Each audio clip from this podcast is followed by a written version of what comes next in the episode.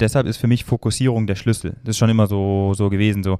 Irgendwann habe ich mal gesagt, so, Fokussierung ist der Schlüssel, weil Porsche baut keine Busse.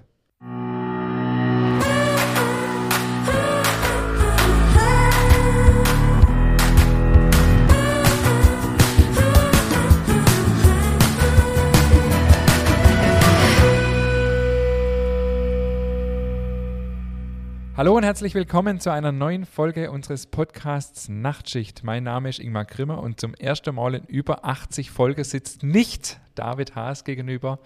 David ist leider aus gesundheitlichen Gründen verhindert, aber ich habe adäquate Ersatz dabei. Ich freue mich sehr, dass heute Max Kugel bei uns zu Gast ist. Hallo Max. Hallo, sensationell. Und zwar in Fleisch und Blut, nicht remote, extra aus Bonn hier angereist. Äh, wir haben die schon lange auf der Liste und jetzt war es endlich möglich, dass Max hier zu Gast ist. Wir freuen uns sehr. David freut sich auch. Äh, er sitzt irgendwo zu Hause und wir rufen ihn nachher wieder an, wenn wir fertig sind, damit wir die Folge auch äh, technisch, dass wir das alles hinkriegen. Äh, Max, schön, dass du da bist. Unsere Folge, wo wir Gäste zu Besuch haben, heißt ja immer auf dem Ofenbänkle mit. Also du sitzt jetzt mit uns virtuell auf dem Ofenbänkle. Erzähl doch mal, was verbindest du mit dem Ofenbänkle? Mit dem Ofenbänkle verbinde ich als allererstes so ein Bild von 1992, wo ich mit meinem Opa und äh, meinem Bruder auf dem Ofenbänkle sitze. Deshalb kann ich das äh, förmlich nachvollziehen, wie ihr euch jede Woche fühlt. Und das ist so meine, meine Verbindung. Das hat sich aber dann irgendwann geändert weil wir dann von, glaube Gas auf Elektro umgestiegen sind damals und dann haben wir kein Ofenbänkle mehr. Ah, das ist natürlich ganz mies. Ich weiß, unser alter Ofen hatte auch kein, kein schönes Ofenbänkle, das war viel zu hoch. Und ein Ofen ohne gescheites Ofenbänkle ist einfach nichts. Also man muss den Ofen auch nach dem Ofenbänkle mit aussuchen. Es ist schon angeklungen, ähm, du kommst aus einer Bäckerei. Stell dich doch einfach, bevor wir ein bisschen tiefer einsteigen, unsere Hörerinnen und Hörer kurz vor. Ich sage immer, wer bist du, was kannst du, was machst du? Nee, wer bist du, was machst du, was kannst du? ähm, genau, sag mal, wer du bist. Ja, hallo Welt ähm, und äh, auch von mir willkommen aus äh, Untermünkheim. Ähm, Freue mich riesig hier zu sein. Ich bin Max, ich bin 31, bin äh, Bäckermeister, äh, komme aus einem Familienbetrieb, bin die vierte Generation und habe dann irgendwann gesagt, ich bin weiterhin gern die vierte Generation, aber nicht im elterlichen Betrieb. So runtergebrochen. Ähm, was kann ich? Ich glaube, ich kann am besten Brot backen. Ähm, das ist der Kern von, von meinem alltäglichen äh, Business. Wir haben eine reine Brotbäckerei äh, in Bonn. Und äh, die betreibe ich jetzt mit meinem Team seit fünf Jahren. Ähm, bin tatsächlich gerne in Podcasts. Ich mag Podcasts, aber äh, so oft war ich auch noch nicht in einem. so, und ich glaube, ich bin in einem richtig coolen jetzt gelandet. Deshalb freue ich mich ähm, mit dir Auge in Auge. Cooler Gast in coolem Podcast. Ähm, ja, wie, wie bist du aufgewachsen dann in der Backstube? Du hast gerade schon gesagt, Eltern haben einen Betrieb gehabt, traditionelle Familienbäckerei. Wie war das für dich als Kind? Ja, ich glaube, das ist ähm, wie in vielen Handwerksbetrieben. So, da packt die ganze Familie mit an. Und so war das bei uns auch. Also ich bin der Jüngste, drei Geschwister. Und ähm, wir mussten alle schon immer ran. Und ich habe natürlich immer gesehen, was mich noch erwarten wird bei den anderen. Ähm, aber so, dass das Leben fängt an, sobald du laufen kannst, äh, läufst du durch die Backstube, ne? Und sobald du einigermaßen ein Bobbycar äh, handeln kannst, dann äh, geht's mit dem Bobbycar durch die Backstube. Ja, das ist halt deine Spielwiese, ne? Es ist immer schön warm, es gibt immer was zu essen. Ähm, ja. Und irgendwann wirst du dann alt genug sein, um die erste Spielmaschine ein- und auszuräumen. Und das war dann mein Part mit sieben Jahren. Ähm, ja, ich glaube, es ist schon toll, in einer, in einer Bäckersfamilie groß zu werden. Ähm, aber es bringt auch äh, genauso viel Schlechtes wie Gutes mit sich. So, äh, Eltern haben immer wenig Zeit, äh, sind immer am Schaffen, ähm, was wiederum uns zu einer frühen Selbstständigkeit äh, mhm. gebracht hat. Und heute kann ich sagen, dass das echt alles äh, tipptopp so war. Ja? Mhm. Also ich würde es, glaube ich, nicht tauschen wollen. Mhm. Und du hast ja dann auch den Weg eingeschlagen, also demnach war die, ähm, die, die Vorbild oder das Vorbild von deinen Eltern ja nicht ganz abschreckend, sondern du hast ja den Weg dann auch als Bäcker eingeschlagen, hast Bäcker gelernt. Wie kam es dazu? Wurde das erwartet oder war das tatsächlich dein persönlicher Wunsch? Ähm, nee, also zum ersten, also erstens ähm, habe ich mich äh, nicht so motivieren können, Bäcker zu werden. Ich wollte eigentlich nie Bäcker werden. Ähm, habe zwar immer an Samstagen in der Backstube mitgeholfen, am, erst am Ofen, dann hinten durfte ich dann ein paar Stränge durch die Wickelmaschine äh, durchlaufen lassen. Ähm, aber ich wollte nie Bäcker werden, weil ich einfach gesehen habe, so, was das alles so mit sich bringt, was es bedeutet, was es für uns als, als Familie bedeutet, wie früh du raus musst und wie körperlich und alles das war. Und dann habe ich gesagt, ich werde kein Bäcker. Ähm, möchte ich nicht. Ich will Koch werden. Mhm. So, jetzt denkt man so, okay, hat er irgendwas nicht verstanden mit, äh, will nicht so viel arbeiten und so. Aber mein Onkel hat tatsächlich auch hier im Schwarzwald äh, ein, ein, Hotel. Und ähm, da sind wir früher immer zur Oma hingeschickt worden in den Sommerferien für drei Wochen. Und deshalb wusste ich einfach, wie so ein Koch- und, und, und Hotelleben ist. Und das fand ich immer unheimlich spannend. So inspirierend und mit den ganzen Rohstoffen und einfach mit der Natur so ähm, zu arbeiten. Und ich glaube, erwartet wurde das nie. Also unser Vater hat eigentlich nie erwartet, dass wir den Beruf erlernen. Er hat sich das, glaube ich, immer gewünscht. Das ist ja verständlich, würde ich auch tun. Ähm, aber er hat uns eigentlich immer freien Lauf gelassen. Und ich habe dann gesagt, hier, ich will kein Bäcker werden, äh, ich will Koch werden. Und er sagte, ja, okay, mach das. Und das Problem war aber, dass ich einfach zu jung war. Ich bin mit 15 aus der Schule raus. Und ähm, es war immer klar, wenn ich was mache, dann mache ich es bei den Besten. Aber die Besten sagen, hier, wir halten uns ans Jugendschutzgesetz und ähm, das ist nicht drin mit deinem Alter.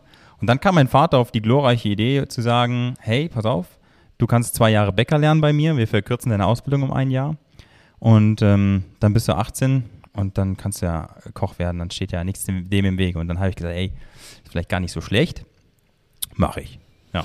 und so fing das dann an. Also war eigentlich die Bäckerausbildung nur eine Überbrückung und Mittel zum Zweck, um ähm, später Koch zu werden. Ja, und dann kommst du an den Punkt, hm, wo du anfängst, halt Dinge zu beherrschen, ne? So, wo du halt äh, anders in den Situationen arbeitest. Und das war für mich eine extrem schöne Erfahrung, zu sehen, dass du dein wichtigstes Werkzeug dabei hast, so deine Hände, und dass du Dinge beherrschst. Es gibt dir unheimlich viel Selbstbewusstsein. Und ähm, ich glaube, ich konnte es auch ganz gut. Und irgendwann habe ich halt so viel Freude dem Ganzen ähm, entwickeln können, dass ich gesagt habe, hey, weiß ich nicht, ob ich noch Koch werden will. Ähm, habe das aber tatsächlich verfolgt und weiß noch wie heute, dann bin ich, ähm, habe mich im Brenners Parkhotel äh, beworben um, in Baden-Baden über meinen Onkel, weil eigentlich war jetzt auch nicht der Musterschüler in der Berufsschule. und ähm, der hat mir dann so ein, so ein Forschungsgespräch da organisiert und dann komme ich da in diesen Raum rein und dann sehe ich da überall so Ausbilder des Jahres irgendwie so fortweg in, in dem, in dem Kabuff von dem Küchenchef. Boah, dann hat er mich richtig niedergemacht, so mit, von meinen Noten her und sagt, ja, sowas, äh, sowas dulden wir hier gar nicht und so Noten, das akzeptieren wir hier nicht und normalerweise, Ui. ja, ja, ja, ja, ja. Und ähm, hat er mir echt so die Motivation genommen, ähm, dass ich dann echt schon ein bisschen äh, gedämpft worden bin. Und dann hat er mich gefragt, was, äh, wenn du jetzt kochst, was kosten du? Und dann habe ich ihm erzählt, wie ich Spätzle schabe, ja? also von, von meiner Oma her. Also ich kann richtig Spätzle vom Brett schaben. Und dann habe ich dem das erzählt. Und dann war er damit aber irgendwie nicht zufrieden und hat mir erzählt, wie irgendjemand anders ihm erklärt hat, wie er eine, wie er eine äh, Spaghetti mit äh, Tomatensauce kocht. Und dann war so für mich der Punkt erreicht, wo ich gesagt habe, also du vergleichst jetzt meine handgeschabten Spätzle mit irgendwelchen italienischen Nudeln, sag ich, da bin ich raus. Und dann war ich so äh, demotiviert, dass ich da weggegangen bin und habe gesagt habe, ey, das ist nicht mehr das, was ich möchte und ich will Bäcker bleiben. Okay. So. Also ging der Plan von deinem Vater sozusagen auf, dass der Junior doch noch Bäcker geworden ist. Ähm, also du hast dann daheim Bäcker gelernt. Ja. Ähm, und dann, wie ging es weiter? Genau, dann habe ich Bäcker gelernt und dann wurde mir natürlich die Frage gestellt, was willst du machen? Willst du vielleicht noch Konditor lernen oder willst du Bäcker bleiben? Und dann habe ich gesagt, okay, ich lerne noch Konditor, um einfach die beiden Berufe zu ähm, verbinden, um auf dem Markt halt ähm, gut, ähm, mich gut zu etablieren und habe dann in Saarbrücken anderthalb Jahre beim Café Schubert Konditor gelernt. So ursprünglich zwei Jahre, habe dann aber auch gemerkt, dass das echt nicht mein Ding ist und dass mir die, echt die Action fehlt und alles so. Ähm, und habe dann durch schulische Noten und und und, haben wir nochmal ein halbes Jahr verkürzen können und habe dann in anderthalb Jahren noch äh, Konditor gelernt und hatte dann in dreieinhalb Jahren zwei Berufe erlernt. Das war natürlich äh, geil zu der Zeit. Das ist natürlich, das ist natürlich der ja. Hammer. Aber bist du, würdest du dich als Konditor bezeichnen? Also kann man bei dir eine Hochzeitstorte bestelle? In der Vergangenheit konnte man das tatsächlich, als sie noch die räumlichen ähm, Gegebenheiten hatten. Also kann ich schon noch, na klar. Äh, ja. Sahneschmiere und so geht. So, so ein bisschen, bisschen äh, Maurerwerk und so, das geht schon. Aber du siehst dich vom Herzen her nicht als Konditor. Nee, nee, also. Spannend. Ähm, eine Frage habe ich noch zu deinem, zu deinem, zu deinem Werdegang. Ähm, das Thema Esser, Genuss. Mhm. Welchen Stellenwert hatte das bei euch in der Familie? War das einfach so, dass ja, das tägliche Brot halt, das war halt die Bäckerei. Mhm. Oder, oder war der richtig auch so Genießer, was, was andere Lebensmittel angeht, Käse, Wein und so weiter? Mhm. Ähm, ich glaube tatsächlich waren wir das nicht, weil meine Eltern überhaupt gar keine Zeit hatten, um irgendwas zu genießen. Also ja, tatsächlich, ähm, weil die echt nur am Rödeln waren. Ähm, aber wir hatten tatsächlich, also wir hatten einen, einen, äh, einen Koch, einen eigenen, der immer für uns äh, gekocht hat und so. Also und in der Familie in der. Familie, genau. Und der hat einfach ähm, toll einkaufen lassen, ähm, hat das dann echt lecker auch zubereitet. Bei uns gab es abends immer Abendbrot, immer feschbar. Ähm, aber ich würde sagen, dass wir keine Genussfamilie waren so. Mhm. Und das war damals irgendwie, nee. Okay, aber das hat sich bei dir ja entwickelt, da kommen wir mal wahrscheinlich gleich noch drauf.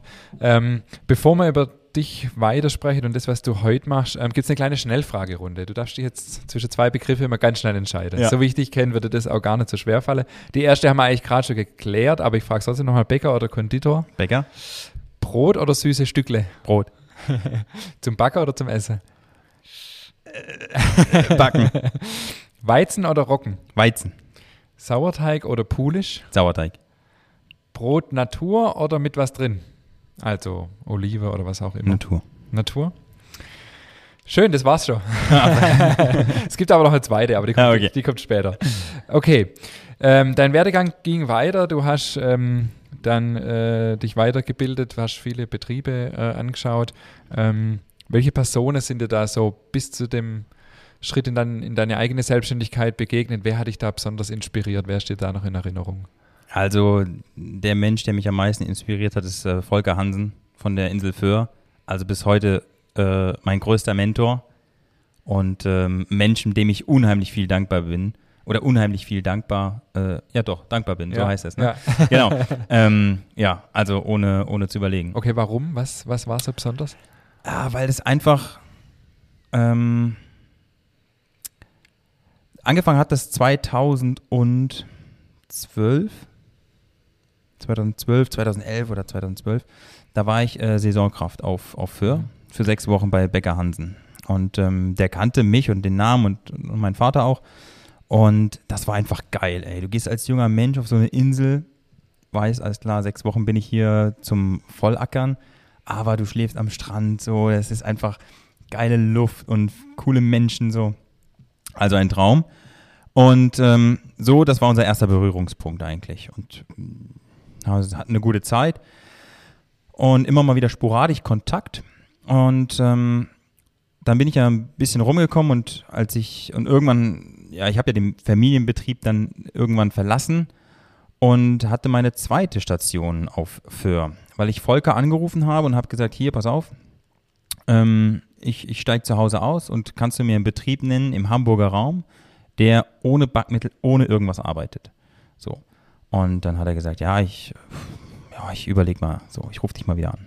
Und dann hat er mich äh, zwei, drei Tage später angerufen und sagt, hier Max, ich kenne keinen. Ich kenne keinen.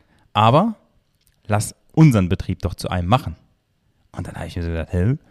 Äh, war ich erstmal ein bisschen überrascht und auch ein bisschen äh, sprachlos und habe dann gesagt, so, ja, Volker, also bei allem Respekt, aber ich kann dir sagen, ähm, wann Teig gut ist meiner Meinung nach oder was wir machen müssen, dass ein gutes Produkt bei rauskommt, aber ich bin nicht so ähm, technologisch drinne, dass ich dir sagen könnte, was wir da jetzt machen müssten. Ne? Und dann sagt er, ja, das kann sein, aber ich weiß es noch weniger und habe aber auch weniger Zeit als du. So. Also er hat mir von vornherein ein unheimliches Vertrauen so zugespielt. Und dann habe ich gesagt, ja, okay, dann lass uns mal irgendwie darüber sprechen. Und dann haben wir uns in Hamburg getroffen, sind was essen gegangen, haben darüber gequatscht. Und im Vorfeld hat sich jeder schon so ein bisschen so Gedanken gemacht. Und dann sind wir aus Hamburg dann wieder abgereist am nächsten Tag. Und für uns beide war klar, was wollen wir machen? Wir haben uns einen Zeitraum abgesteckt. Und dann war ich drei Monate auf, auf Höhe dann nochmal, von Januar bis äh, März. Und in der Zeit war meine Aufgabe, diesen ganzen Betrieb mit dem Team auf links zu drehen und alles rauszuschmeißen, was wir rausschmeißen können. So. Und ähm, da hat sich dann eine Freundschaft entwickelt, eine unheimlich große Dankbarkeit von, von seiner Seite, ähm, unheimlich enge Zusammenarbeit. Und in dieser Zeit war, war ich schon voll drin und wusste, was ich möchte, also was für ein Konzept und, und, und, was für eine Idee, was ich machen möchte. Und Volker ist der erste und der einzige, ähm, auch in der Branche, der da extrem im ersten Moment, ohne dass ich ihm groß was erzählen musste, daran geglaubt hat und hat gesagt, Max, genau das Richtige. Und er hat mich in allem unterstützt. Und deshalb ist das für mich die prägendste Person, die ich äh, auf meiner ganzen Reise äh, so hatte. Wow, da kriege ich fast Gänsehaut. Ähm, jetzt lass uns da aber noch mal kurz ein bisschen tiefer einsteigen. Also das klingt jetzt im Nachhinein so salopp innerhalb von drei Monaten. Wir wissen, drei Monate ist nichts, Ja. um so einen Betrieb auf links zu drehen. Wie habt ihr das gemacht? Wie habt ihr ähm, sämtliche Backmittel oder was es dann vorher in dem Betrieb gab, was Mhm. es ja in fast alle Betriebe gibt, ähm, rausschmeißen können, wenn du sagst, ihr habt selber nicht viel Ahnung gehabt vorher? Also, ähm, Volker ist ein unheimlich ähm, ähm, Mensch, der sich unheimlich gut, auch noch in seinem Alter, also er ist ja, ähm, er war zu dem Zeitpunkt auch schon Mitte 40, konnte sich unheimlich gut für Dinge begeistern. Kann er heute noch, ist ein total lebensfroher Mensch. Und ähm, ja, ist einfach, hat das geschickt, ist er das angegangen. Und zwar bin ich keine feste Instanz in diesem ganzen Konstrukt gewesen, sondern ich bin nur gekommen, um diese eine Aufgabe zu verfolgen. Und mein großer Vorteil war für so eine Sache, dass ich halt die Jungs und Mädels schon kannte. Ich sag mal, auf einer Insel hast du jetzt nicht so eine riesen Fluktuation, ne? also dein, deine, deine Jobmöglichkeiten sind begrenzt und die Menschen, die zur Verfügung stehen, sind auch begrenzt. Deshalb waren fast alle noch da. Und ähm, ich glaube, für so, in, also so Insulaner muss man immer ein bisschen behutsam äh, antasten, ähm, weil die einfach so in ihrer eigenen Welt leben. Und wenn jetzt einer reinkommen würde und sagen würde, ey, wir machen jetzt immer hier alles, das machen wir nicht mehr, wir machen das jetzt so, so, dann glaube ich, kriegst du Probleme mit denen. Ähm, aber dadurch, dass ich sie kannte und wir immer gut, gut miteinander waren, ist das natürlich auch ein großer Pluspunkt gewesen. Und dann hat Volker eben gesagt, so, ähm, wir, wir, wir probieren alle Produkte durch. Er hat das super organisiert. Ich bin gekommen, er hat alle Verkaufsleiterinnen zusammengepackt, wir haben alle Produkte genommen, wir haben alle, alle Produkte bewertet, was wir davon halten und und und. Und ähm, haben das dann aufgegriffen und gesagt, okay, pass auf, das und das und das sind die Stellschrauben. Ähm, Sortimentkürzung, also wir haben da schon gestrafft, wir haben rausgeschmissen, was nicht in Ordnung von den Zahlen her war. Wie viele Artikel waren das zu dem Zeitpunkt? Boah, ich weiß es nicht. Da habe ich mir über sowas noch gar keine Gedanken gemacht. Aber es war schon ein Haufen, also ein Haufen Körnerbrötchen und und und. Was auch oft so ähnliche Teige sind, weißt du? Mhm, ja. Klassiker. Und ähm, dann haben wir es am Ende halt so gemacht, dass wir Produkte hatten, die wirklich Alleinstellungsmerkmale hatten, nicht so vergleichbar waren mit anderen Produkten, die wir da in der Linie hatten. Und dann sind, bin ich die Stück für Stück angegangen. Und auch da hat Volker gesagt, so, du hast drei Monate Zeit so ungefähr und hier, also bitte, Ja, ne? mach. Guck, mach einfach. Und ähm, da bin ich natürlich genau der richtige Typ für, weil ich da halt dahinter bin. Aber ich war halt nachts mit denen in der Backstube, habe mir angeschaut, wie sie arbeiten, habe dann für mich geguckt, okay, was können wir anders machen, habe neue Produkte getestet am Nachmittag, konnte mir meinen Tag so gestalten. Und dann haben wir es echt geschafft, nach drei Monaten, weil es halt super intensiv war, weil ich nicht noch im Alltagsgeschäft mit bei war. Und das ist ja einfach der Schlüssel. Das ist der Schlüssel. Ja, jetzt würde so ein Bäcker denken, Alter, jetzt wird einer bezahlt, der irgendwie nur guckt, ähm, dass es besser gemacht wird und äh, der arbeitet doch gar nicht effektiv äh, so viel. Aber darum geht es eben. Ja? Und jemanden, äh, den Horizont zu haben, zu sagen, pass auf, du kriegst natürlich auch das Gehalt, aber du bist keine feste Instanz. Ähm, das ist, glaube ich, da gehört halt was dazu. Ja, das ist mega visionär. Genau, so Bäcker sind ja immer hier so ein bisschen bloß nicht zu viel davon geben. Ähm, und deshalb hat es funktioniert. Und nach drei Monaten war es wirklich so, dass wir alles rausgeschmissen haben, die ganze Konditorei sauber. Wir haben ähm, Produkte halt einfach rausgeschmissen, die wir nicht äh, abändern konnten. Und das, und das Einzige, was drin blieb, ist ein Brötchenbackmittel, damit eben die Brötchen über die Anlage laufen Mhm. können. So, Ja. da sind wir nicht drum rumgekommen, machen wir aber auch kein Hehl drum. Mhm. Aber Volker hat sogar sein komplettes, also sein A-Produkt hat es rausgeschmissen, also das beste Produkt in seinem ganzen Unternehmen hat er rausgeschmissen. Es waren damals so Vanillestangen und äh, Meistermagen, Hefequarkteig und dann so eine SL-Sahnecreme so. und die Leute haben es geliebt und wir haben es versucht nachzubauen oder, und wir haben es halt nicht hinbekommen. Und dann hat Volker gesagt, pass auf, wenn wir das klar durchziehen müssen, dann müssen wir das eben rausschmeißen. Und es hat keiner verstanden. So, keiner hat verstanden, warum kannst du das Produkt rausschmeißen, was dir am meisten Rentabilität bringt. Die Kunden hat es genervt, die Verkäufer hat es genervt, weil sie, wie sollen sie es erklären? Ähm, und der Einzige, der es verstanden hat, ist Volker gewesen. So. Und das ist einfach so, in, an dieses Ziel zu kommen, so kompromisslos wie es nur geht, heißt halt auch, sich von was zu trennen, was dir eigentlich sehr, sehr viel Geld bringt. Aber was bringt dir mehr? Das Geld oder was oder der, der, das, das Wissen, dass du hier eine richtig tolle Sache machst? Mhm. Und da bin ich sehr gewachsen an ihm. Cool. Hört sich mega spannend an. Und letzte Frage zu dem Betrieb, weil dann wollen wir auch noch zu deinem äh, Betrieb kommen. Wie, also drei Monate ist ein extrem kurzer Zeitraum. haben die Kunden das mitgetragen? Er hat sicher Kunden verloren, andere dazugewonnen. Wie war das? Ähm, genau, also es war für die, ähm, für die Kunden war es, glaube ich, schon, schon schwierig. Aber er hat halt alles gedreht. Er hat nicht nur die Produkte gedreht, sondern er hat auch so ein bisschen seinen Außenauftritt mhm. äh, gedreht. So, er hat versucht, die Leute mitzunehmen und zu verstehen zu geben, warum wir das machen müssen. Aber dann muss er auch zugeben, dass er vorher ja Fertigmischungen verwendet hat. Ja, er ja. macht, da hat er keinen Hehl draus gemacht. Ne? so. Und äh, also super stark. Und ähm, im Folgejahr, also die haben mich immer wieder zur Weihnachtsfeier eingeladen. Und äh, im, im Jahr darauf haben wir den Brotumsatz um 25 Prozent gestiegen. Ah, Wahnsinn. Ja. Und wir sind einfach effektiv geworden, weißt ja. du, und ähm, haben viele Problem, Probleme beheben können. Ja, super. Cool. Klingt mega spannend. Ähm, das war eine von deinen Stationen. Du hast ja, bevor du deine Bäckerei eröffnet hast, ähm, auch in den sozialen Netzwerken diese Road to Bakery äh, durchlaufen. Du hast viele andere Stationen noch erlebt. Du hast gerade auch schon angesprochen, du bist ja dann aus dem elterlichen Betrieb ausgestiegen. Ähm, erzähl uns doch ganz kurz darüber, wie das war. Genau, also im Grunde ist es ja so, dass sich sowohl die Kinder im Bestfall als auch die Eltern wünschen, hey, geil, der eine gibt ab, der andere übernimmt, es wird weitergeführt, ähm, alle sind happy. Ähm, so funktioniert es halt leider nicht immer. Und so war es bei uns halt auch durch meine Road to Bakery, also diese ganzen Betriebe, die ich gesehen habe, Betriebe, Menschen dahinter, Länder, Mentalitäten, habe ich für mich halt irgendwann herauskristallisiert, dass das, was zu Hause gemacht wird, absolut nicht meins ist und absolut nicht das ist, was die Branche in den nächsten Jahren bestimmen wird. Und ähm, ich konnte halt einfach nicht mehr die Dinge verarbeiten, die halt in der Branche verarbeitet, oft verarbeitet werden und habe halt einfach eine andere Philosophie vom Backen gehabt als jetzt äh, mein Vater oder mein Bruder und ähm, habe es versucht, aber bin nach einem Jahr habe ich gesagt, hey, ich, ich gehe, ähm, weil es einfach untereinander auch nicht äh, gepasst hat. Drei dominante Männer, dann du der Jüngste, kannst du auch dich gegen ein Windrad stellen und versuchen immer weiter äh, mhm. zu laufen. Genau, und dann habe ich ähm, Ende 2015 gesagt, äh, oder Ende 2014 habe ich gesagt, ich gehe im Jahr drauf und habe Ende 2015 den Betrieb verlassen. Mhm. Genau. Wie war das für deine Familie? Erstmal Schock? Ähm, ja, geschockt. Also, wenn sie so ein bisschen in sich reinhören ge oder gehört haben, glaube ich, dann hat man gemerkt, dass ich da nicht happy bin. Ähm, aber ich glaube, es kam schon ein Stück weit überraschend, weil du natürlich auch selber lange mit dem Gedanken erstmal arbeiten musst und das auch nicht so einfach so salopp raushaust. Ähm, am Anfang ist sowas immer mit äh, Frustration, Kränkung so ein bisschen verbunden. Das habe ich auch ein bisschen äh, zu spüren gekriegt. Ähm, aber es hieß dann immer, okay, du musst deinen Weg gehen. Und äh, das mhm. ist schon legitim, aber das geht halt auch nicht gefühlsmäßig an einem vorbei. Also ich mhm. hatte da schon so ein bisschen Reibereien dann mit denen. Heute haben wir ein besseres Verhältnis als, als vorher. Mhm. Ähm, von daher hat man da einen, einen Weg gefunden. Ja. Okay, und dann ging es eben über verschiedene Stationen, bis irgendwann 2016 du deine eigene Bäckerei eröffnet hast. Und was ähm, ist jetzt deine eigene Philosophie? Was ist anders an deiner Bäckerei als an andere? Also zum einen äh, backen wir nur Brot. So, ich glaube, das hört man heutzutage oft. Ähm, wir sind tatsächlich diejenigen, die es wirklich machen.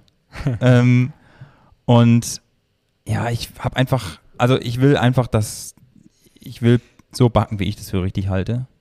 Und das kann nächstes Jahr anders sein als dieses Jahr, mhm. äh, weil ich auch meine Sichtweisen ändere. Aber ich will einfach ein unverfälschtes Brot haben. Ich will ein Brot haben, was von Grund auf ehrlich ist.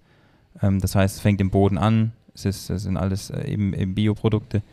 Ähm, was wir nicht bewerben. Also ich möchte aus dieser ganzen Spirale raus, so zu sagen, hier äh, ist alles das Geilste und hier nur mit Sauerteig und dies und das und jenes und so, das ist so eine Sache, die mich immer mehr nervt, so in der letzten Zeit.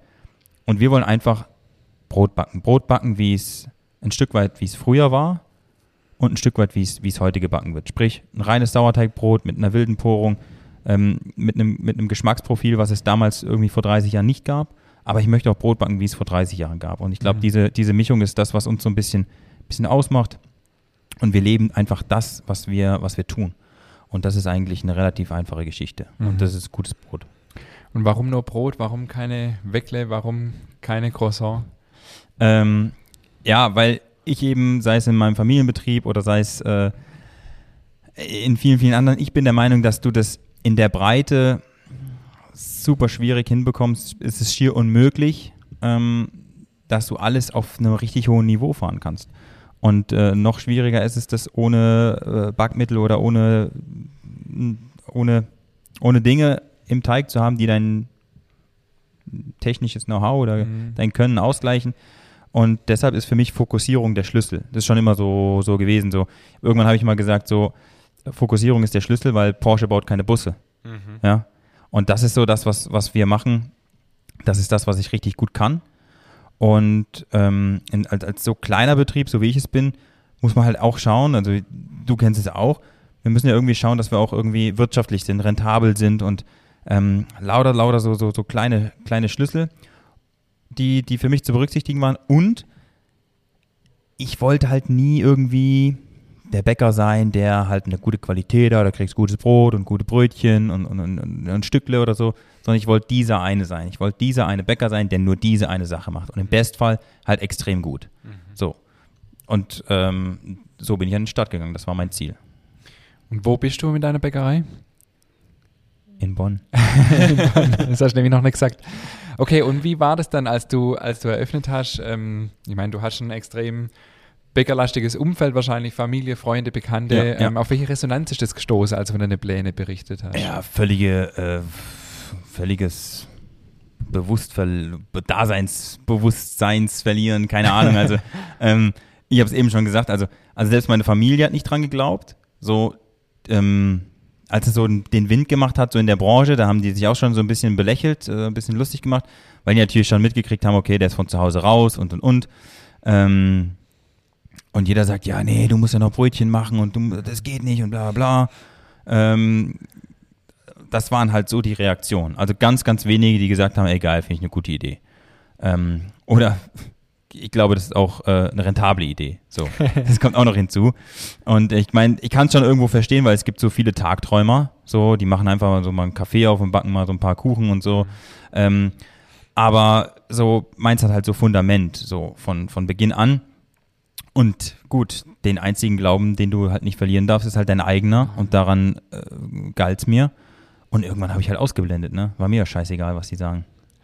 War es wirklich so oder kennst du das jetzt mit sechs Jahren äh, im Rückblick so locker sagen? nee, ich kann es wirklich locker sagen. Du hast immer ein bisschen, du hast Respekt, du hast auch ein bisschen Angst, du machst dir Gedanken, was ist, wenn es nicht funktioniert. Aber diese Dinge dürfen keinen mhm. Platz haben, mhm. wenn du das Ziel verfolgen willst. Ja. So, dann musst du es eben äh, ausblenden, weil sonst hemmt es dich. Tunnelblick. Es ist ja ganz oft so als Unternehmer, also so, so erfahre ich das oder habe ich das die Erfahrung gemacht jetzt in den letzten neun Jahren, du musst an was glauben und du musst es machen und wenn es die rechts und links nicht verstehen, musst du es trotzdem machen und im Nachhinein verstehen es dann auf einmal viele. Ja. So war es bei dir dann wahrscheinlich auch. Ähm, wir kennen uns jetzt ja schon ein bisschen länger, wir haben uns ja auch schon vor deiner Selbstständigkeit gekannt ähm, und dein Konzept war am Anfang ja ein bisschen anders. Du wolltest ja am Anfang noch Kaffee und ich glaube Marmelade machen und belegte Brote. Das hast du aber nicht lange aufrechterhalten, glaube ich. Das ist immer scheiße, gell, wenn man mit Leuten redet, die auch.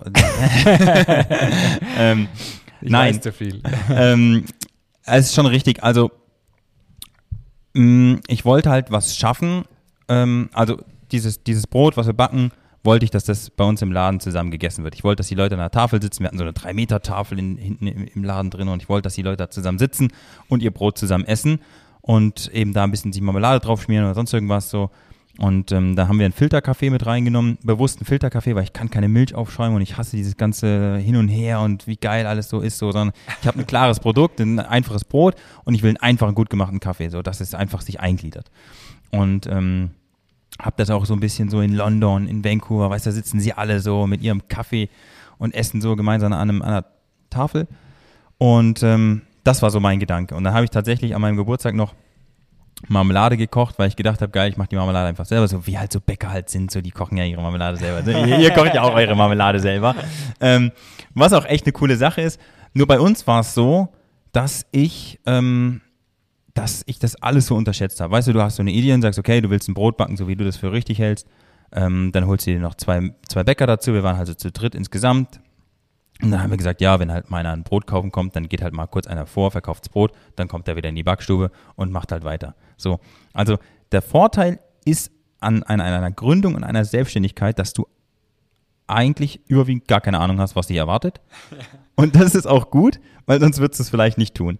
Ähm, und das hat halt so eingeschlagen, so von Tag 1, dass ich da schon irgendwie eine Aushilfe brauchte, dass ich am zweiten Tag schon meine erste Aushilfe hatte und so und wir gar nicht hinterherkamen, das zum einen zu bewerben und zum anderen zu bedienen. Mhm. Und ähm, ich war um jeden froh, der nicht danach gefragt hat und ich hätte jedem lieber 10 Euro gegeben, dass er bitte woanders hingeht und, und irgendwas isst, aber nicht bei mir, weil mir das zu viel Arbeit macht. Ja? Deshalb bin ich auch kein Freund von so, wenn alle Bäcker sagen, ja, ey, mit Kaffee, da verdienen wir richtig Geld und so, bla bla bla und so und so belegte Sachen. Und dann denke ich mir so, ey, für das, was am Ende da übrig bleibt, sorry, ist es mir nicht wert. Bitte geh woanders hin.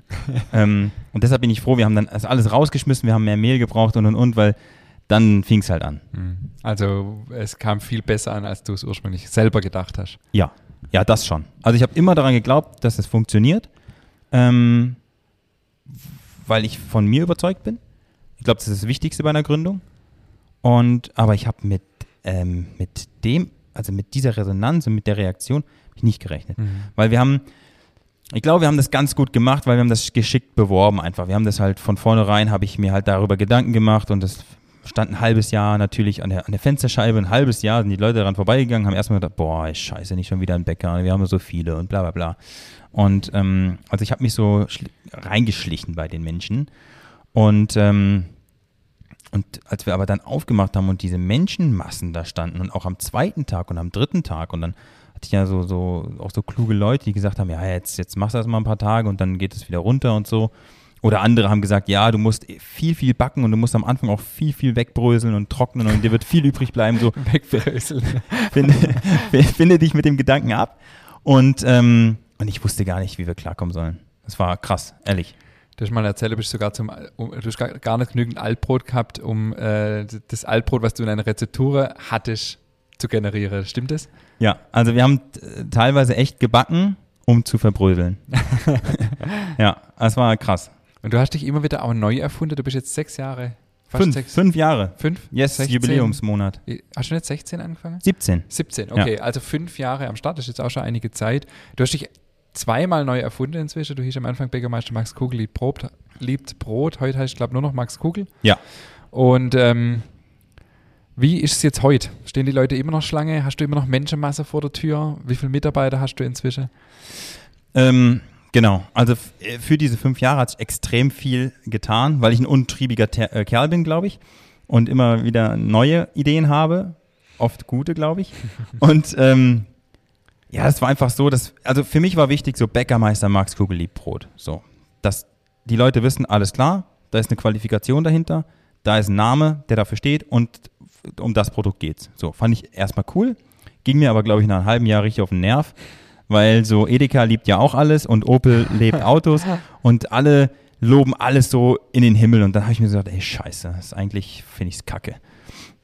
Und ähm, dann war immer, aber das war auch, also ich hatte ja eine Idee dahinter. So, das war halt so der Anfang und so Firmen- und Bäckermäßig hat mich immer Martin Auer extrem inspiriert. Das fand ich so geil, so geil, wie er das gemacht hat. Und mein Ziel war immer, dass am Ende nur noch Max Kugel da steht. Zum Beispiel in Kanada war ich und dann bin ich an so einer Patisserie vorbeigegangen und dann habe ich das da im Fenster gesehen. Das war 2012, das erste Mal, wo ich in Kanada war. Und dann stand da so Thomas Haas stand da oben drauf. Und ich so, hä? Keine Konditorei, kein nix. Da stand nur Thomas Haas. Und dann habe ich mich da mal, mal beschäftigt und dann fand ich es geil. Und das war noch bevor ich Martin Auer kannte. Und dann dachte ich mir so, hey geil, das, das ist doch cool, wenn du was machst und dein Name steht da. Weil alles, was du aufbringst und auch teilweise opferst, ähm, kannst du ein bisschen so mit dem Namen, der steht halt dann dafür, ne? Fand ich damals cool. Und das war so der Gedanke, dass es a- oben und unten mal wegfällt. Also Bäckermeister und Liebbrot sollte wegfallen und nur noch Max Kugel sollte da stehen. Und das hat mich dann mit Martin Auer, hat mich das bestätigt, dieser Gedanke, dass das, dass das cool ist. Und ich wollte auch eigentlich nicht Bäckerei heißen, weil ich mich nicht mit den Bäckereien auf eine Stufe stellen möchte. So, es ist halt auch leider so damals gewesen. Und ähm, das war dann halt so die Idee. Und dann hatte ich Glück, erstes Weihnachten, so habe ich auch keinen engagiert für, aber haben sie mir irgendwie die Fensterscheibe eingeschmissen. und dann habe ich das gerade genutzt, um die neue Fensterscheibe anders zu bekleben. Ach, das wusste ich jetzt noch gar nicht, okay? Genau. Und dann habe ich das so ganz so, so äh, zart verschwinden lassen können. Und dann hieß es nur noch Max Kugel liebt Brot. Ja, und irgendwann habe Da, ich. wo halt- es nur Brot gibt, hieß es doch auch mal, oder? Nee, das war der Slogan, der sich Ah, dann okay. irgendwann so mit reingepackt hat. Na, und irgendwann habe ich dann gesagt, so, das muss alles weg, ist alles scheiße. Ähm, ich bin Max Kugel und wir sind in dem Fall Max Kugel und wir stehen für dieses eine Produkt und wir müssen einfach für, der Inbegriff für gutes Brot in Bonn sein. So, zack. Und ähm, habe dann, ähm, glaube ich, 2020 habe ich noch komplett mein Logo geändert. Also zwei Jahre später haben wir ein komplett neues Logo dann mhm. entworfen mhm. und haben das dann einfach nochmal so Bäckerei untypischer gemacht, weil alles, was ich wollte, ist, dass ich nicht, äh, nicht bäckereimäßig war. Und für mich ist immer das Ziel, dass den Menschen nur noch das Brot in der Tüte erinnert, dass er aus einer Bäckerei kommt. Und alles andere muss für ihn so nicht zu greifen sein eigentlich mhm. so, ja. Warum? Warum willst du mit, mit, mit auf einer Stufe mit Bäckerei stehen? Was, was stört dich so? Also, also ich liebe ja mein Handwerk und mir ist sehr viel daran gelegen, dass ich ähm, das weitertrage und dass ich diese, diese Grundwerte, die ich denke, die ein Bäckerhandwerk ausmachen, ähm, lebe und weitergebe. So, das, ist, das muss auch ein Ziel sein, sonst können wir uns nicht beschweren, dass alles Kacke ist. Mhm. Ähm, aber de facto ist halt, dass ich mich mit der klassischen Bäckerei schon nicht von meinem Produkt her gleichsetzen kann. Und weil halt, vielleicht gibt es noch zehn Betriebe in Deutschland, ich glaube, das ist schon sehr viel, wo ich sagen kann, hey cool, mit denen setze ich mich super gerne in eine Runde, weil die ein geiles Handwerk machen. Und ähm, alles, was halt so erzählt wird. Ich finde halt, der Bäcker ist so nach dem Magier der größte Zauberer. weißt du? So, alles ist immer so, ja, alles natürlich und machen wir selber und dies und das und jenes. Und keiner weiß eigentlich, wie es am Ende da äh, platziert ist, so genauso wie bei einem Magier. Mhm. Ne? Mhm. So. Und, ähm, und da habe ich keine Lust drauf. So, ich habe das lange genug gemacht, ähm, sei es zu Hause oder auch in den vielen anderen Betrieben, dass ich einfach Dinge verarbeitet mhm. habe, wo ich einfach irgendwie keine andere Wahl hatte. Und da vorne wird irgendwas erzählt und ich bin aber doch eigentlich dafür verantwortlich. Und das äh, mhm. ging für mich dann gar nicht mehr. Und deshalb stelle ich mich mit vielen Bäckereien nicht gleich, sei es große oder kleine oder sei es einfach auch viele Neugründer, die es in den letzten Jahren gegeben hat, wo man so denkt, wow, krass, die machen aber ein geiles Handwerk und hey, die haben ja so ein kleines Sortiment und ist alles cool, viel besser als die großen. Nee, ist auch Bullshit, ne? Mhm. weil sie auch äh, fuschen, weil sie auch irgendwelche Backmittel reinpacken, wo die sie nicht deklarieren müssen. Und ähm, deshalb wollen wir einfach für uns stehen mhm. und Leute oder, oder, oder Bäcker, die irgendwie an, an dem gleichen Zug ziehen, so mit denen steigen wir halt gerne auf. Mhm. Jetzt bist du seit fünf Jahren am Start. Du hast gerade schon selber gesagt, in der Zwischenzeit gibt es viele Neugründungen, viele, die auch nur Brot machen oder zumindest sagen. Ähm, wie empfindest du das? Mhm. Also grundsätzlich finde ich es geil, dass wieder junge Leute gründen wollen. Ich finde es auch geil, dass, dass sie ähm, Bäckereien gründen und dass das Handwerk so von so einer jungen Generation so ein bisschen wieder, ich sag mal so, wieder angehoben wird, ja. Ich, ich glaube, das tut uns, äh, tut der Branche sehr, sehr gut. Ähm, das tut auch wiederum jungen Leuten gut, weil sie sehen, ah, guck mal, das ist so eine, so eine Bewegung. Ähm, ich finde es aber sehr gefährlich, muss ich ehrlich sagen. Weil ähm, nur weil du irgendwas eröffnest, und das ist jetzt mal egal, ob Bäckerei oder nicht, heißt es nicht, dass es gut ist. Ja? Ähm, und wir können uns nicht jetzt in unserer Branche daran aufhängen, dass wir sagen, hier, wir backen nur mit Sauerteig und das ist alles cool und schön. Und am Ende ist aber trotzdem ein schlecht gemachtes handwerkliches Produkt. Und da müssen wir einfach unterscheiden. Und ähm, das geht dann für mich manchmal nicht durch. So, das ist dann das eine ist okay, dein Ansatz, aber das andere ist dein Produkt. Und ähm, da finde ich, manchmal können reflektieren die Menschen sich nicht was sie da, was sie da backen, weil das einfach fehlerhaft ist und ähm, halt ein bisschen mehr ist als nur Emotion. Und, ich, und das finde ich gefährlich, weil wir kommen in so eine Spirale, ähm, wo wir aufpassen müssen, dass wir nicht viele Betriebe haben, wo aber doch viele ein schlechtes Produkt machen und das dann irgendwie hier Oma Erna zu Hause sagt, ähm, ja, ich back's aber trotzdem selber, weil das kriege ich auch hin.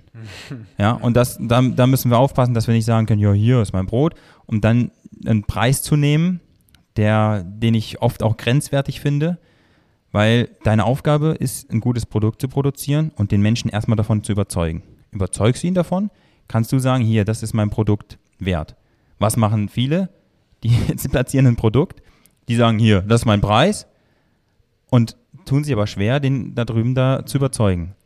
Und das finde ich alles so, mir fehlt so ein bisschen das Feingefühl bei jungen Gründern, mir fehlt auch so ein bisschen ähm, der Anspruch an, an, an dem Produkt und ähm, mir fehlt auch so ein bisschen der Ansatz. Und der Ansatz muss für mich sein, ich möchte das machen, weil ich das Bestmögliche aus dem Rohstoff rausholen möchte. Das ist es erstmal bei jedem, den du fragst. Aber es gibt einfach Dinge, die sind nicht, die, die werden nicht gemacht, um das Beste aus einem Produkt rauszuholen, sondern sind dafür gemacht, um Geld zu verdienen. Und wenn du als erstes Geld verdienen willst, dann wird es langfristig nicht funktionieren. Mhm. Und das ist so ein bisschen auch das, was, wo wir dann auch aufpassen müssen, weil ich habe so das Gefühl, das Bäckerhandwerk, das fängt gerade so wieder bei Null an, aber geht auch genau da wieder hin, mhm. äh, wo wir heute sind, ja. Und es gibt auch welche, die machen dann einen zweiten Laden auf, die machen dann ein Liefergeschäft und da machen sie dies noch und das noch und dann auf einmal sind es auch ganz viele Produkte. Also ganz viele, du sagst es ja, ja, viele machen auch nur Brot, aber viele fangen mit auch nur Brot an. Mhm. Und dann geh aber mal nach zwei Monaten dahin, geh mal nach vier oder geh mal nach einem Jahr dahin. Und dann guckst du mal, was heute dort liegt, ja. Und dann ist es für mich, leider Gottes, ähm, ja, wie soll ich sagen, dann ist es am Thema vorbei. Mhm. So, mit Brot holst du die Emotionen ab beim Menschen.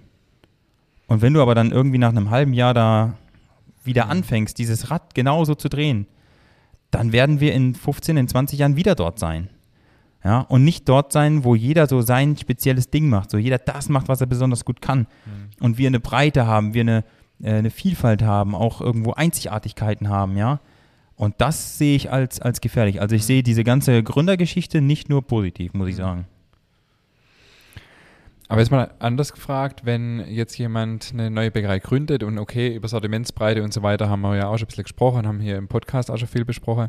Und er sagt jetzt, er macht jetzt nicht unbedingt nur Brot, aber er macht vielleicht zehn Produkte. Fünf Brote, zwei Brötchen, ein ja. Croissant oder was auch immer, noch eine Brezel oder ja. irgendwas. Ähm, siehst du das als schlechter an, wie wenn jemand sagt, er macht nur Brot? Weil auch ein Brot hat ja jedes Brot hat ja auch einen eigenen Prozess. Klar ja. gibt es gewisse Schnittmengen, die man vielleicht zusammenführen kann, ja. aber trotzdem hat jedes Brot ja einen eigenen Prozess, genauso wie fünf Brote, zwei Brötchen, ein Croissant auch jedes Produkt einen eigenen Prozess hat. Oder mhm. wie siehst du das? Ähm, Sehe ich nicht schlecht. Also ich sage ja für mich klar, Fokussierung ist der Schlüssel, aber du kannst dich auch eben fokussieren und sagen, okay, ich habe diese zehn Produkte. Nur du musst dich eben fokussieren und die mhm. Fokussierung muss bleiben. Ich bin heute, und das, das sieht man ja auch wieder mehr, ich glaube voll an diesen Dorfbäcker. Also, ihr seid ja das beste Beispiel einfach dafür. Und ich habe es dir eben gesagt, ich komme da rein und denke so, Alter, krass. Und ich habe mich richtig gefreut, was, was da abgeht. Und äh, viele fragen sich ja, warum geht es bei mir nicht ab? So, aber dann guck dir das halt an und guck dir deins an. So. Ähm, aber ich glaube daran und ähm, dass das wieder etabliert sein kann. Die Innenstädte werden aussterben, äh, die Läden, der Einzelhandel, das wird sich alles verändern. Und die Menschen wollen in gewissen Dingen auch wieder so zurück und dieser, dieser Dorfbäcker und auch mit dem, und der muss ja dann auch ein, ein breiteres Sortiment haben. Das muss nur klar sein. Und das hat unheimlich Potenzial. Und deshalb finde ich das, finde ich, finde ich geil. Und es gibt ja auch so Konzepte, die sagen, okay, mache ich ein bisschen Brot, mache ich ein bisschen Brötchen. Also ich, ich finde es super. Mhm. Ähm, wenn ich heute gründen würde, würde ich nicht nur Brot backen. Aber bestimmt, weil es andere gibt, die nur Brot mhm. backen würden und dann würde ich es nicht noch machen. Ähm, aber du musst halt den Fokus nicht, mhm. nicht verlieren. Ich glaube, das ist wichtig. Also was mir persönlich äh, auch immer so ein bisschen fehlt bei den ganzen Neugründungen, ist auch der Innovationsgeist. Es gibt keinen. Also es, es ist jetzt in, immer so ein bisschen das Gleiche. Ich glaube, ich war so einer der Ersten, der gesagt hat, ach nee, nicht schon wieder. Nicht schon wieder Brotbäckerei, nicht schon wieder ähm, das gleiche Konzept. Ähm, ich bin mal gespannt, wie es da weitergeht in der ja. Richtung siehst du quasi auch verschiedene Wege als, äh, als Zukunftskonzept. Es muss jetzt nicht nur die reine Brotbäckerei sein. Nein, also ich wäre froh, wenn ich irgendwann mal lesen würde, ey geil, da macht einer einen Laden auf, der hat nur Brötchen. Oder der hat nur so, so Croissant-Sachen so. Das wäre für mich geil. Ich kann ja an der Stelle vielleicht mal verraten, wenn ich ab und zu mal Bilder von süße Stückle oder so poste, dass du mir ab und zu auf Instagram schreibst, also jetzt ein süßes Stückle wäre schon cool. Ja, es ist schon, was man nicht so haben kann, äh, schwierig, ja. Okay, ähm, wir machen noch eine Schnell Schnellfragerunde, beziehungsweise jetzt darfst du äh, Sätze beenden oder dich zwischen Ja und Nein entscheiden. Okay, es geht los, sind nur vier. In zehn Jahren werde ich auswandern. Oh, okay.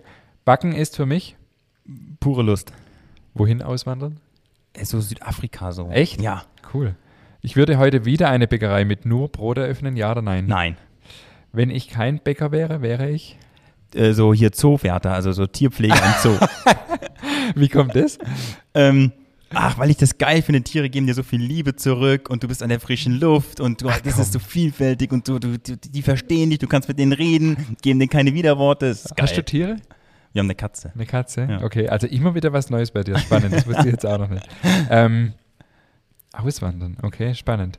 Ähm, Ja, ich habe jetzt noch einen, einen Punkt mit, dem Übersch mit der Überschrift des Bäckerhandwerk aus deiner Sicht. Wir sind jetzt eigentlich schon halbe in dem Thema drin, aber ich würde trotzdem noch mal so ein bisschen als Abschluss vielleicht von dem ganzen Themenkomplex ähm, von dir hören wollen.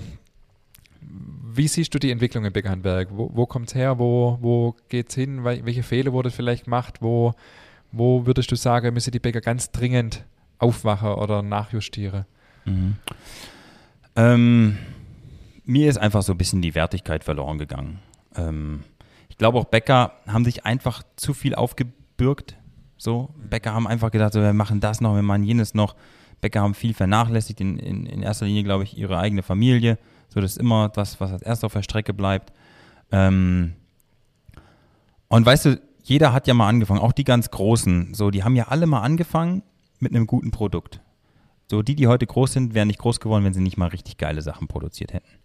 Und ähm, das ist so ein bisschen, ich glaube, es gibt viele, die, die morgens in die Backstube gehen und nicht mehr das Produkt vor Augen haben, was, was es ursprünglich mal war, nicht mehr aus dem Rad rauskommen.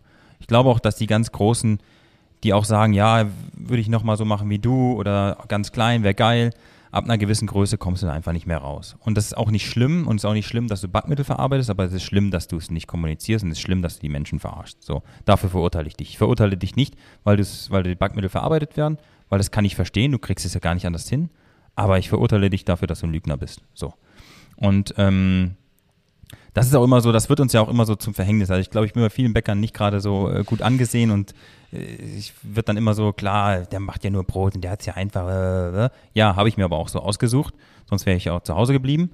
Ähm, und ich glaube, man muss einfach so ein bisschen sich äh, so, so zurückbesinnen, nicht mehr so alles haben wollen, ja, auch die ganzen Neugründer, so, macht doch mal das, was ihr richtig gut könnt und denkt nicht noch so, ja, ich mache dann das noch und das noch, weil warum machst du es irgendwie? Weil dein, dein Kern nicht funktioniert oder weil du denkst, du kannst damit noch einen anderen Absatz generieren ähm, oder weil du in deinem Leben niemals was anderes wolltest, als noch ein Plunderstückchen in deinem Sortiment zu haben, so ungefähr. Ähm, und das ist, glaube ich, so ein also bisschen. Also mittags ein gutes, süßes Stück. Ey, das, das ist, ist geil. Echt Ey, das ist schon echt geil. Ja, ja. Dann, back, dann machst du zu Hause oder kaufst bei deinem Kollegen, wenn es jetzt einen geben würde. Ja. So theoretisch, wenn ich einen in der Stadt hätte, mein alter Chef, ich habe ja auch mal in Bonn gearbeitet, da gehe ich mir dann schon mal ein Stück, ein, ein Blunderstückchen holen. So, das ist auch geil. Und das ist ja so ein bisschen so, das lebt ja so voneinander. So, die Köche gehen ja auch oft mal woanders essen und so. Die haben auch vielleicht ein anderes Level. Aber früher gab es das doch auch mehr, oder bin ja, ich falsch? Da ja, gab es den Schwarzbrotbäcker und, und was ja. weiß ich, und den Weißbrotbäcker und den Feinbäcker. Ja, jeder hatte so sein Ding. Und mittwochs haben sie sich beim Kegeln getroffen und so. Das war so ein Miteinander. Aber irgendwann kam halt die Gier. Und das ist das Problem bei Menschen. So immer hier diese Gier und da noch ein bisschen mehr. Und jetzt heute zerfleischen sie sich halt. Mhm. Und ähm, ich glaube, man muss sich einfach da ein Stück weit besinnen. Ich kann dir nicht sagen, ich glaube, dass es jetzt darauf ankommt, wer ist am schnellsten, am größten, damit der die anderen fressen kann und wer ist noch ganz klein und mit seiner Qualität und sei es jetzt, und ihr seid ein super Beispiel, sei es mit einer Qualität, die nicht vergleichbar ist, aber trotzdem in der, in der Breite ist, ähm, oder der, der, der sich so spezialisiert. Also es gibt da schon Nischen und Möglichkeiten. Ähm, aber alles andere kann ich den Bäckern da draußen sagen, äh, das wird schwierig. Mhm. Und will auch keiner mehr haben. Es will auch keiner, kein Unternehmerssohn, will einen Laden übernehmen, der irgendwie so acht Filialen hat, mhm. weil das wird unwirtschaftlich. Also guck mal, was für ein, weil wir sehen ja alle selber, was so in der Welt passiert und alle so diese ganzen Kosten, die fressen einen auf und Bäcker verdienen ja heutzutage eigentlich kein Geld mehr. Also nur noch die wenigsten verdienen Geld und die machen einen richtigen Job. Mhm. So, Punkt. Mhm. Also deshalb müssen wir, glaube ich, aufpassen. Aber ja. Okay, und das heißt, deine Pläne sind auch nicht irgendwie groß zu werden, weil man könnte jetzt auch sagen, okay, Brot funktioniert, mhm, mach ja mhm. alles ein bisschen größer, ein bisschen ja. wirtschaftlicher, ein bisschen rentabler. Das wäre ja der, die, die Schlussfolgerung, ne? Also was mir Leute ähm, Geld geboten haben, als Investor einzusteigen oder da hatte ich mal einen, da hatte ich diesen Tisch noch und dann haben wir darüber so gequatscht und so und dann tut er, legt er so einen 100-Euro-Schein auf den Tisch. Und dann gucke ich ihn an und sage, Hö? Und dann sagt er, ja, nimm das symbolisch als, als, meine, als meine Investition und dann überlegen wir uns, wo wir nächstes Jahr Urlaub machen. So Seychellen, Mauritius, so und dann gibt es Max Kugel in München, Hamburg, Berlin, das, das, das. Und dann habe ich ihn gefragt und gesagt, du verstehst nicht, worum es mir geht, ne? Und das ist ja alles so. Ähm, ich will nicht größer werden, mich interessiert, ich kriege auch Läden angeboten und ich kriege auch äh, lauter so Sachen angeboten, aber sie interessieren mich nicht, weil ich will Bäcker bleiben. Ich will das, das Produkt in meiner Backstube backen und vorne verkaufen. Ich will das so machen, wie ich das früher richtig halte. Und du kannst Qualität nicht skalieren. Du kannst skalieren, aber dann ist es ein anderes Produkt. Ja, und ähm, Wo, deshalb, wo siehst du die Grenze? Oder wa warum siehst du da so eine Grenze? weil, weil es nur noch ganz, ganz wenige, also ich bin ja so ein, in meinem Fall, ich bin ja so ein spezieller Typ. Ja? Das heißt, ähm, ist vielleicht auch nicht immer ganz einfach, weil ich heute sage, wir müssen es so machen und morgen sage ich, wir müssen es so machen. Das hat aber auch irgendwo seine Gründe, weil irgendwie Rohstoff, Wetter, dies, das, jenes. Ähm, und deshalb kann ein Produkt, wie ich mir das vorstelle, nur bis zu einem gewissen Maße eben äh, skaliert werden. Ne? Und ich habe zum Glück ein, ein, cooles Team hinter mir, ähm, wo, wo ich auch gerade einen habe, Matthias und mein Teigmacher, der hat ein gewisses Alter, der hat in der alten Schule gelernt, so, der weiß so, worauf es ankommt. Ne? Und dann geht das. Aber so jemanden findest du nicht mal zehn. Mhm. Und wenn du das eben dann auf Maschinen um, umwälzt, die dann Brot portionieren und und und, dann musst du wieder Kompromisse machen, Teigfestigkeit und und und. Mhm. Und ich glaube, das muss jeder für, oder jeder wird merken, wann der Punkt ist, wo, wo eine Grenze ist, weil man mit seinem, wenn man sich reflektieren kann, mhm. sein Produkt nicht mehr dem entspricht, wie man es selber denkt. Mhm. Und auch wenn das den Kunden nicht auffällt, heißt das nicht, dass du nicht weitermachen darfst, weil wenn du so an die Sache rangehst, dann merkst du auch nicht mehr, wenn der Kunde es merkt. Ja. ja? Und das ähm, finde ich schwierig. Deshalb ist dieser eine Laden und ähm, vollkommen genug und eigentlich schon zu viel, weil alles auch eng ist und und und. Und wir werden jetzt nach den Sommerferien wieder versuchen ähm, zu reduzieren, ähm, was dann auch immer wieder ein bisschen schwierig ist, weil die Nachfrage da ist. Aber du darfst dich nicht treiben lassen. Ich habe mal zu einem Kunden gesagt, ähm, ich lasse mich nicht von euch, also ich habe es freundlich gesagt, ich lasse mich von euch nicht zu dem machen, den ihr heute nicht mehr haben wollt. Mhm. So. Sehr guter Satz, ja. So ist äh, die Sache.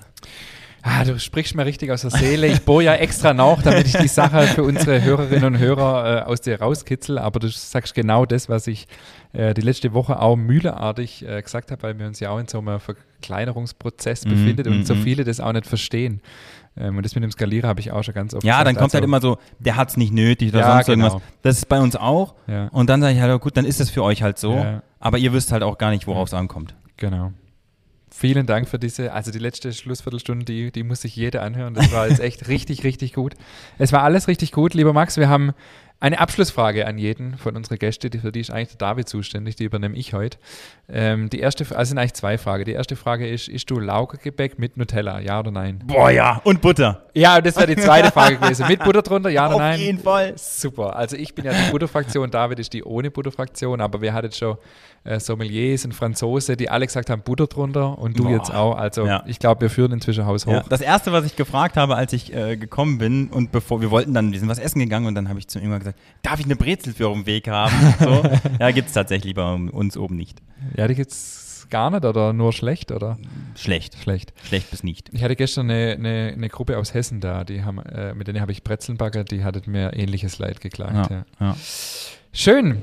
Das war's, äh, lieber Max. Vielen Dank, dass du extra aus Bonn heute hergekommen bist, dass du uns Rede und Antwort gestanden bist, dass du uns deine ähm, Meinung über das Bäckerhandwerk so, ähm, so klar und deutlich hier präsentiert hast.